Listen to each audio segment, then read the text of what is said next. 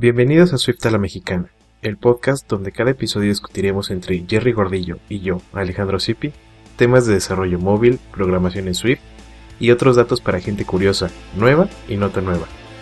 Acompañados del sin igual Dr. Swift, que nos dará su opinión al único estilo de Swift a la Mexicana.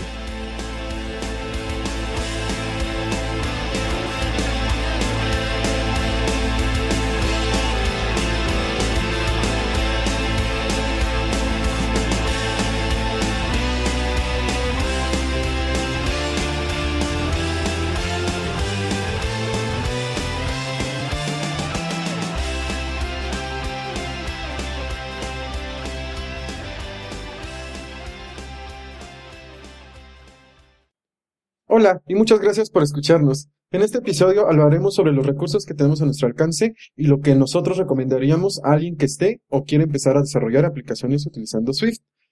Para iniciar este tema, me gustaría empezar cediéndole la palabra a mi compañero Sips, que nos explicará y nos comentará un poquito de cómo inició a programar. Muchas gracias, Jerry. Eh, pues yo me empecé a interesar en la programación desde la secundaria. O sea, tenía profesores que empezaron a explicarme un poco sobre lo que era la programación, tal vez no en un ámbito formal, porque pues empecé con pequeños programitas de Flash y la pequeña programación que Adobe te permitía en ellos. Em, después en la prepa tuve la oportunidad de llevar clases en las que vi un poco sobre C. Sí, en su mayoría C. Tal vez un poquito de Python, pero prácticamente nada. Y y ya, pero creo que fue hasta la facultad donde en realidad me empezó a gustar el desarrollo de aplicaciones móviles. Creo que como muchos, primero cometí el error de tratar de empezar con Java. Después intenté utilizar aplicaciones híbridas con JavaScript. Bueno, sí, creo que el error empezó desde de iniciar con Flash. ya sé, estaba buscando tecnologías que querían destrozar nuestra seguridad, pero pero estuvo bien fue, fue un buen, una, buena explicación de por qué no utilizar esas en el futuro. Y, y ya después de unos años llegué con, con iOS, con Swift. Eh, por suerte ya me tocó Swift cuando acaba de pasar la transición. Entonces ya no me tocó el romper código de Swift 2 a Swift 3. Entonces, creo que está bien. Swift ha crecido bastante, pero siempre se ha, siempre ha sido un lenguaje interesante para desarrollar. ¿Y por qué no me cuentan un poquito ustedes cómo iniciaron? Pues yo, yo empecé, la verdad, un poquito ya más, grande, no, yo en la secundaria y preparatoria, la verdad que no, no tenía muchos conocimientos de, de programación. Yo empecé justamente cuando entré a la facultad, pero pues por materias que llevé, la verdad es que a mí en un inicio pues no se me daba la programación, sigue sin dárseme, ah, pero no se me daba tanto la programación, no, yo creo que fue, empecé con C, que creo que en la facultad es lo que, lo que se da en general, y la verdad es que en un inicio sí me costaba bastante, de hecho la reprobé varias veces, porque sí me costaba al inicio como agarrarle, entenderle, ¿no? Para qué era, para qué servía, y pues hasta ahí, o sea, la verdad es que nunca tuve como el iniciar de buscar para qué servía, hasta que justamente que eso ahorita lo hablamos un poquito, de que me empezó a interesar por cuestiones de, de la carrera, o sea, yo ni siquiera soy de, de, computación, yo estudié ingeniería en sistemas biomédicos, y fue a raíz de, de, de, un, de un área que es mi interés de, de biomédica, que empecé a, a, interesarme por aplicaciones móviles, y llegué a Swift, y ahí fue cuando empecé a, a gustarme, a leer más, a investigar más, y pues a aprender, ¿no? Realmente a, a dedicarme a esto. Y ahora, doctor, cuéntenos usted su experiencia o el cómo fue que inició a programar desde la Matrix. Su trayectoria milenaria. Muchas gracias. La trayectoria ancestral. ¿Cómo creó usted los lenguajes de programación? Hubiera estado, hubiera estado bueno, pero no. Yo empecé un, poco, un poco tarde para los estándares de edades. No, no pude empezar en secundaria. En secundaria lo único que hacía era eh, revisar videos, ver videos de YouTube y, y hacer, ¿cómo se llama? Este, ediciones de audio, pero nada más. Nunca hice nada interesante. Fue hasta... Básico, ¿no? No, hasta eso no era básico, pero para mí no era como programar, o sea, programar como tal me tocó hasta la etapa de CCH, de hecho por mi afición de los videojuegos. Eh, empecé a buscar cómo hacer videojuegos. Aparentemente hay muchas formas de crearlos, pero yo me metí más que nada en la parte técnica. Todo lo que es la programación, lenguaje de programación. De hecho, en CCH, para mi materia de cibernética, hice un programa de navecitas con caracteres ASCII y C++, que de hecho C++ fue el primer lenguaje formal como tal que aprendí. Ahorita ya, no me acuerdo de muchas cosas de C++, pero fue como el primero en hacer cosas interesantes, por así decirlo. De hecho, el primero fue un jueguito de navecitas con asteriscos. Lo entregué para mi primer semestre de cibernética. Oiga, doctor, ¿y le pusieron 10 en ese proyecto? Obviamente. No, sí, la verdad es que fue algo muy curioso porque en la clase fue el único que... Ya, ya me odiaban, ya me odiaban. Ya me llegaron a odiar. ¿Y, y por qué C++?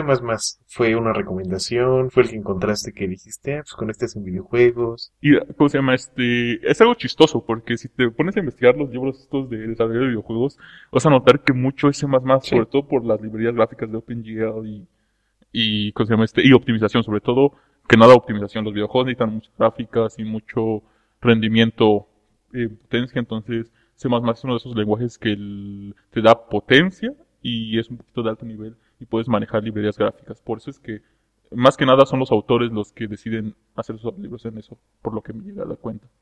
Después lo hice en Unity. Doctor, ¿y empezó que con videos de YouTube o cómo empezó? O sea, ¿cómo? Porque digo, C++ no es tan dócil, a lo mejor como pudiera ser Swift. Ah, sí. ¿Cómo fue que inició con C++? Mira, es algo chistoso porque el, o sea, el lenguaje que me enseñaban y nunca aprendí bien fue Pascal, por eso, por eso no lo tomo. Entonces yo dije, busqué, busqué un lenguaje que fuera un poquito más fácil. Hasta eso se me hacía más fácil C++ que Pascal, ¿eh? Ah, sí. Eso fue algo chistoso. No es que Pascal, no, hasta eso Pascal es muy fácil de leer. O sea, si lo ves es pura, pues, o sea, empiezan begin para empezar y end para terminar, en vez de los brackets, los conocemos brackets de EMAScript 6, que son estos brackets que abren y cierran bloques de código. Entonces, a mí se me hacía más fácil o más visual verlo así con los brackets un montón de cositas que se me hicieron más fáciles que Pascal. Entonces dije, ah, pues ahí empiezo y empecé a ver cursos de C++, sobre todo video- de, enfocados en desarrollo de videojuegos. Nunca fue C++ así como, ajá, voy a aprender C++, voy a aprender punteros. Aprendí a usar punteros y no sabía que eran los punteros, por ejemplo. Entonces, esos temitas como que muchas veces los odiaba, hasta que obviamente me tocó en la carrera, con C y todo eso, em- empezar a entender lo que de verdad estaba haciendo. Y es cuando ya me di cuenta que sí estaba rudo el pedo. Muy interesante. Súper. Oye, Sips, ¿y tú? ¿Cómo fue que llegaste a, a Java? A Java. Eh, pues sí, o sea, hubo un, tiempo en el que estuve haciendo desarrollo web, eh, pues con JavaScript y toda esta parte. Y pues me empezó a interesar la parte de móviles, ¿no? O sea, principalmente porque tienen las aplicaciones nativas, características que... Pero entonces de web, ¿hiciste JavaScript o Sí, o sea, Java, Java? no, yo empecé web con JavaScript. O sea, más que nada era frontend.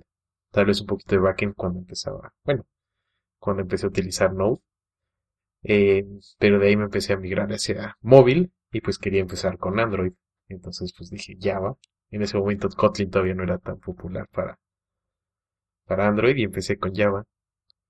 Eh, traté de leer algunos libros, pero pues la verdad Java nunca, nunca me encantó.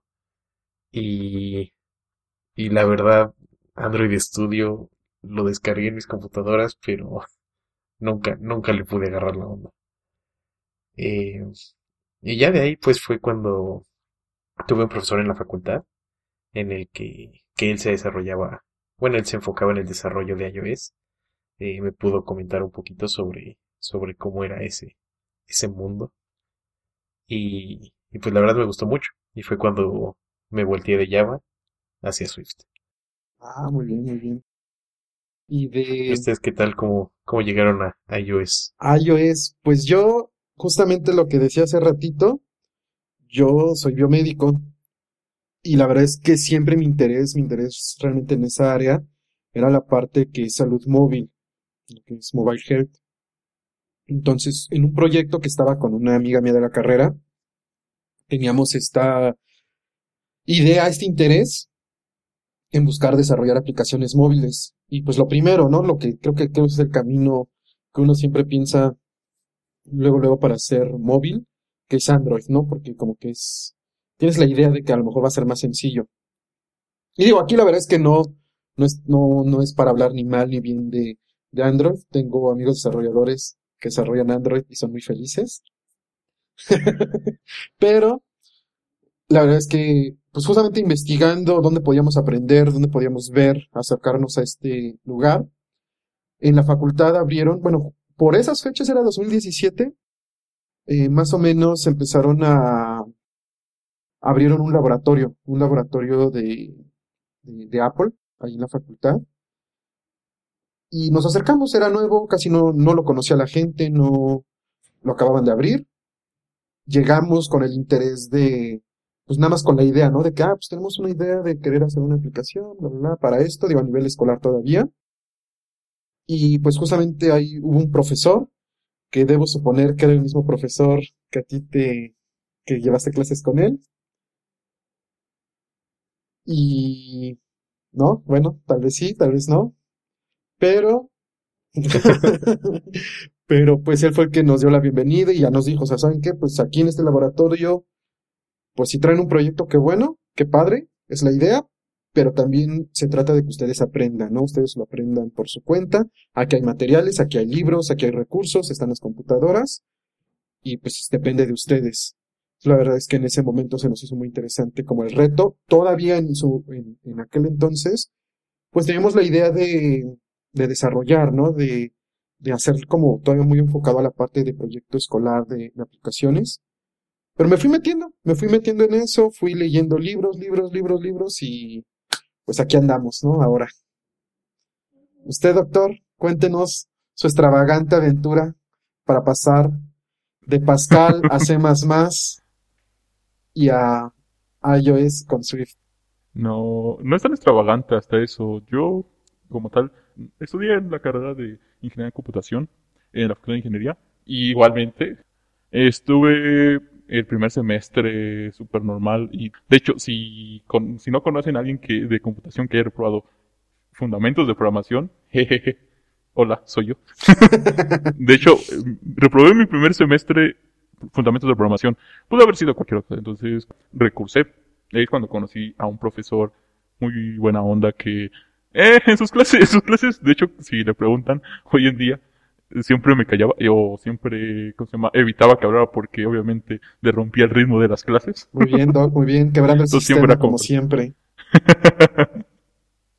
pues se puede decir que era bastante participativo. Entonces, al final de su materia, era Fundamentos de Programación, la que recursé, es cuando me invitó a la iniciativa del iOS Lab, donde obviamente ahí también conocí a, a Gerardo.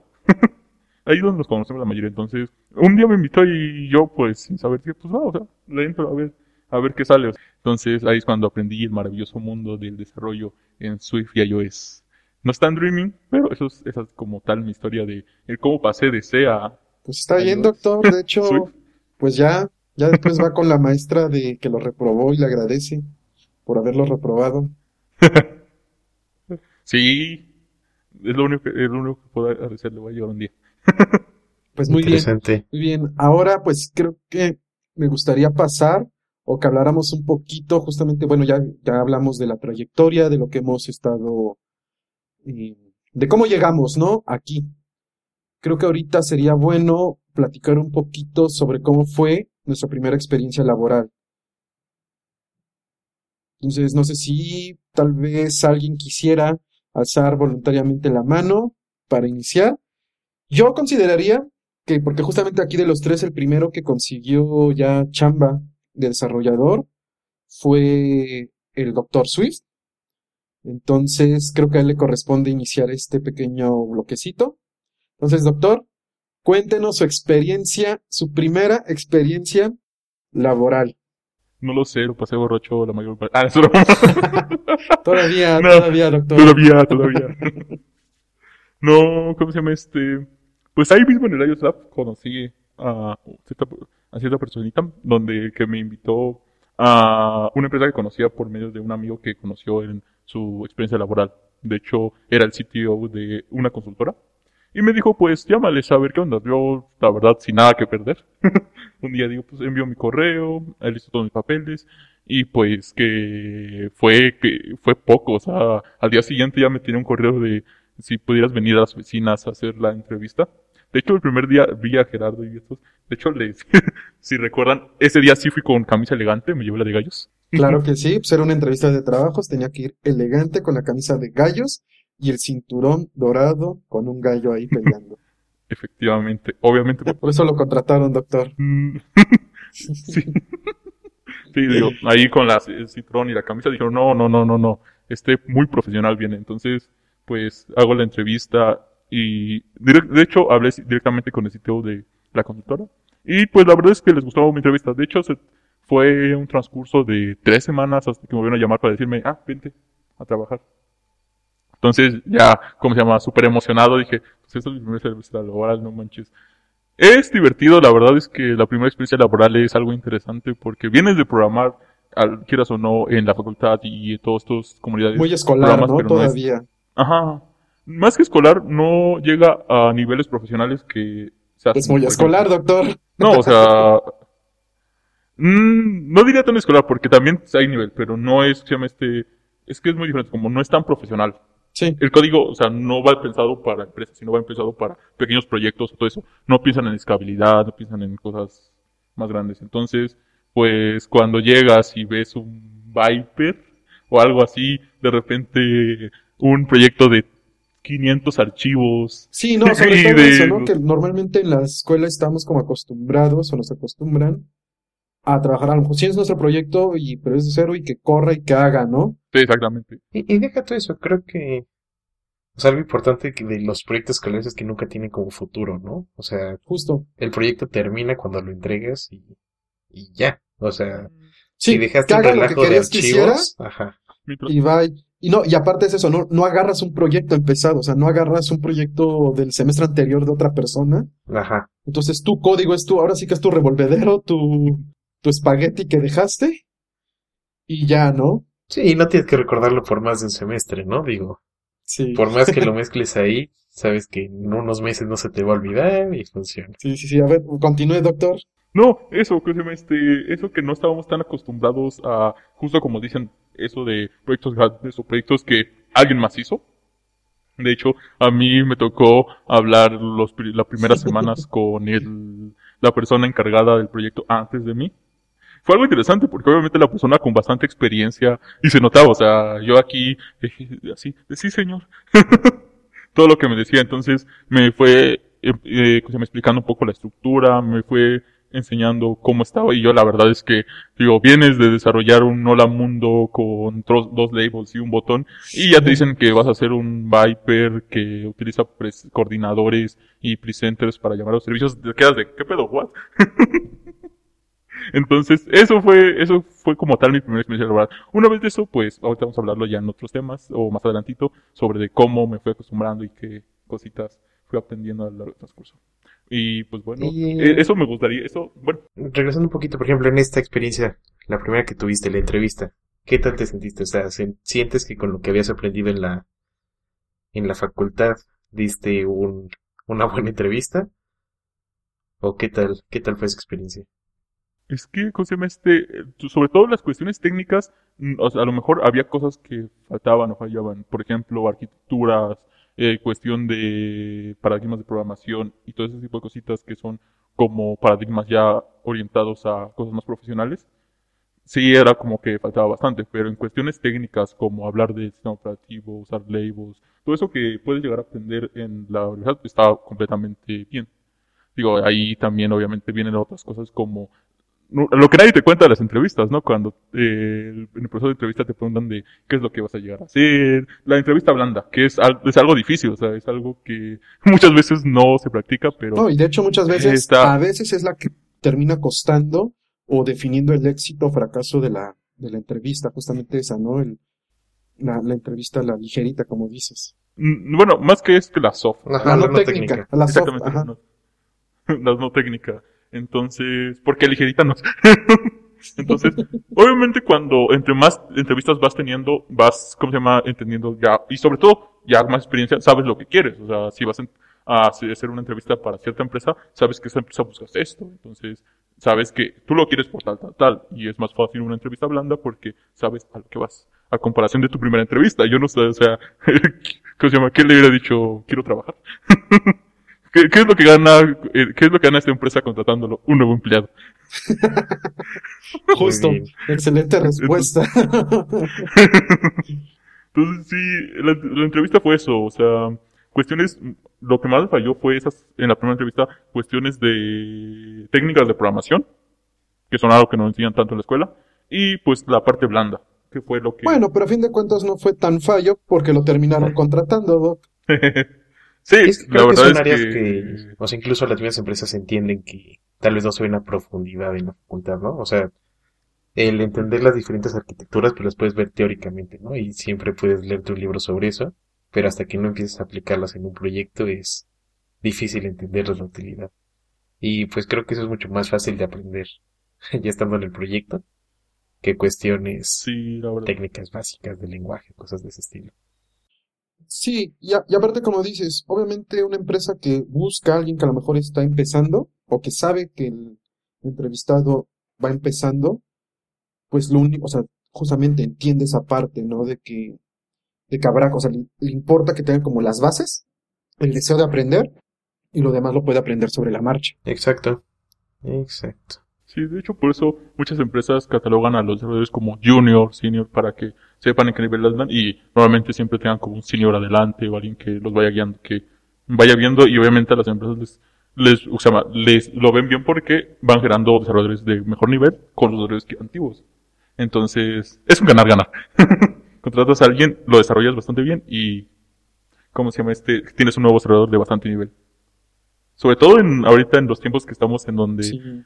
Hay mucha demanda. no, que yo me esté, es, sale más barato hacer una, uh, hacer tu desarrollador o formarlo.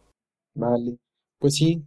Es muy interesante la verdad, el, y muy explicativo el, el cómo consiguió su primer chamba. Creo que aquí, y por diferencia de, por fortuna, un día, el que sigue de que consiguió chamba es el buen Sips.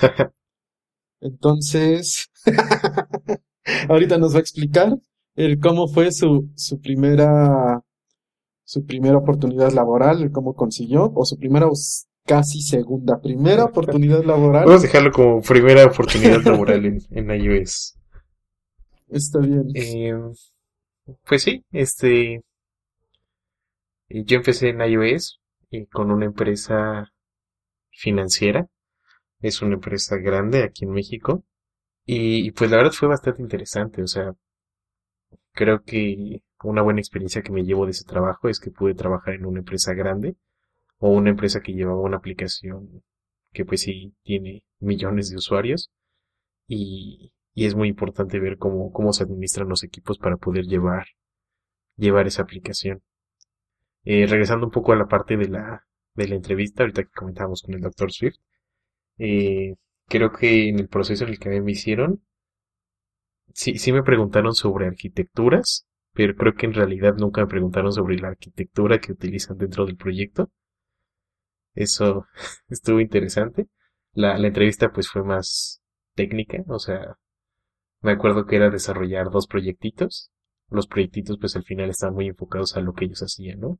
Como ver cómo tú construías las vistas, ver cómo recuperabas la información, ver si te sentías cómodo con la plataforma de iOS y, ver si te sentías cómodo, por ejemplo, con Storyboards, que es algo que ellos utilizan mucho dentro de, su aplicación y pues que lo sepas manejar bien, ¿no? Que sepas enfrentarte a, a los pequeños problemitas o errores que te pueden salir, salir ahí. Eh, algo que me acuerdo perfecto de la entrevista es que eh, cuando la fui a hacer, pues tenían una computadora ahí para que hicieras el proyecto, pero la computadora en la que estaba tenía un beta de... Primero tenía un beta de macOS y después tenía un beta de Xcode. Entonces, me acuerdo que estaba haciendo el proyecto y pues funcionaba y todo, ¿no? De repente escribí una línea de más, lo trato de volver a compilar crashea Xcode y así me, me marcó como cien mil errores. Como, ¿qué, ¿qué, está pasando? Y hay como 30 minutos tratando de ver qué, qué era el error. Y, y, pues no, o sea, en realidad era algún detallito que todavía estaba en la beta de Xcode. Y ya pues reinicié rápido todo, lo volví a abrir y volví a jalar. Sí, sí, como ah, no puede ser. Pero siempre tengan cuidado que donde estén haciendo su entrevista no, no esté corriendo un beta. La importancia de jugar con las Golden Master y no con las betas. La importancia de las... No, la importancia de no, no hacer, no hacer entrevistas en las betas. Ya sé. Ah, Que les sirva de experiencia, Sí. muchachos, porque sí. revisen sus, revisen sus Ya sus después trabajando en la empresa me enteré que pues esta era la computadora en la que pues corrían las pruebas, ¿no? O sea, cuando iba a salir una versión nueva de iOS, corrían la aplicación ahí para ver si, si había algo que había que resolver. Y pues era la, la computadora que quedaba extra y pues lo usaban para entrevistas, pero ah, olvidaron dejar Pero no una lo versión dijeron a estable. tiempo. Ya sé. Ah, caray. Ah, o sea, no tenía la versión estable. No, nada más tenía la beta. Ya después, y después de mi experiencia, logré convencerlos de que parte de la beta tuviéramos una versión estable en la computadora. Mira, qué, qué bueno, pero qué preocupante que todos los anteriores que entraron antes de ti, a ninguno se le ocurrió, porque yo creo que todos pues pasaron por lo mismo, o la mayoría se enfrentaron a algo similar. Yo me imagino que tal vez en algún momento se tenían otra computadora, pero no sé. Algo le habrán hecho a esa. Pues quedó nada más la que tenía los betas. Pero estuvo, estuvo interesante. Em, y, y pues sí, o sea, hay algo padre que me llevo de esa experiencia es que pues era una empresa grande, tenía muchos equipos y muchos equipos trabajando al mismo tiempo sobre la misma aplicación. Y, y, pues fue algo muy, muy diferente a la facultad, ¿no? O sea, de trabajar en tú solito en tu proyecto, a lo mucho con un par de amigos, estar trabajando con otras 20 personas que se están peleando al mismo tiempo con el código y están subiendo sus cambios y todo eso. O sea, por más que haya una organización para acomodar cómo están moviéndole el código, pues siempre te topas con un problema, ¿no? Oye, pues yo también estaba usando Sí. ese archivo, oye, ¿por qué me modificaste este API que yo estaba usando? Cosas, cosas curiosas, pero, pero siempre entretenidas todo- de resolver. Y sobre todo eso que mencionas, o sea, nunca lo- los hacían como a tratar con mucha gente y, y en los, equ- en los grandes equipos muchas veces tienes tu product owner, tu, ¿qué se llama este, tu Scrum Master y, y tu UX. Y no solo es el, no solo es el desarrollador el que hace todo. Entonces, ¿cómo se llama este? Tienes que aprender a, a hablar con más personas, a ver qué, a pedir a No, los y personas que nada que ver con código, ¿no? O sea, Eso es- desde Exacto. áreas muy distintas. ¿Cómo le dices que agregar un botón no es, no es simplemente agregar un botón? Sí. Sí, está, está muy curioso. Y bueno, Jerry, cuéntanos. Pues mi, mi, mi primera experiencia laboral fue justamente eh, donde fue la primera experiencia laboral del doctor. Ahí en este caso yo fue porque en ese entonces yo estaba en un programa de una empresa que terminó. Yo de ahí pues yo tenía, ahí trabajaba. Termina el programa, me quedo pues a engrosar la fila de desempleo y tengo el mal hábito de querer comer tres veces al día, entonces pues dije, ah, voy a tener que buscar, buscar chamba. Y pues igual, o sea, yo mandé mi, mi currículum de desarrollador, pues digo, a fin de cuentas, novato, ¿no? Desarrollador novato, porque ya llevaba bastante tiempo ahí en el laboratorio, en el, en, en el laboratorio de la facultad, aprendiendo, dando cursos, enseñando, con proyectos, pero igual lo mismo que creo que nos, que es el, la base de lo que ahorita los tres hemos estado comentando, pues proyectos escolares a fin de cuentas, ¿no? Que si bien no son malos, también están muy delimitados, muy, muy marcados su, su extensión, su alcance. Y entre estas de que estaba mandando, un, un compañero me sugirió, dijo, oye, ¿por qué no mandas eh, tu currículum donde está el doctor? Dije, claro. Lo mandé, el doctor se enteró que mandé mi, currículum y la verdad es que ahí sí me apoyó mucho diciéndome qué estudiar, ¿no? O sea, ¿sabes qué? Repásate esto. Yo aquí sí tuve la ventaja que a mí sí me dijeron como el qué estudiar, ¿no? Entonces, pues ya muchas de las cosas ya las sabía, muchas otras, pues, o sea, estas partes como técnicas ya de nivel profesional, tuve la oportunidad de una semanita antes estar repasando, estudiando como loco. que parte de eso es prepararse para una entrevista también. Y igual hice la entrevista con, con el CTO de la empresa. Aquí sí algo, pues muy curioso, que, que yo normalmente soy como muy relajado, ¿no? A la hora de, de, de hablar. Y pues ya al final de la entrevista, según yo la resolví bien, todo me preguntaba, le contestaba, incluso la verdad es que creo que él sí de su parte puso de que si me atoraba con algo, y él identificaba que sí lo sabía, pero no lo tenía como muy claro, si me decía, no, es que sí lo sabes, ya me lo dijiste, y, o sea, como que sí te apoyaba, ¿no? También esta parte es importante, como tratar de, una entrevista de trabajo creo que es simplemente es una conversación, no es, no, no hay que tomarlo tampoco tan, tan formal, o sea, sí, obviamente se debe tener un grado de formalidad, es, es un trabajo, pero pues es más una conversación, ¿no? Es una, es una conversación entre dos personas.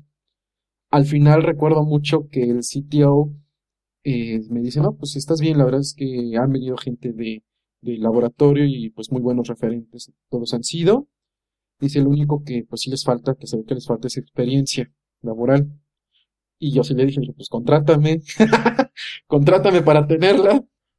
Y, y pues ya, así fue como, la verdad es que sí se tardaron un poquito en, llamarme, pero finalmente alguien renunció y me llamaron, tuve la oportunidad de, de, de, que me consideraran y me uní. Y la verdad es que justo como dice el doctor, pues es otro mundo, o sea, la verdad es que sí te enfrentas a veces a, a topes. Aquí sí me gustaría como mencionar si a alguien le sirve este sentimiento, no solo en programación, sino en cualquier otro chamba.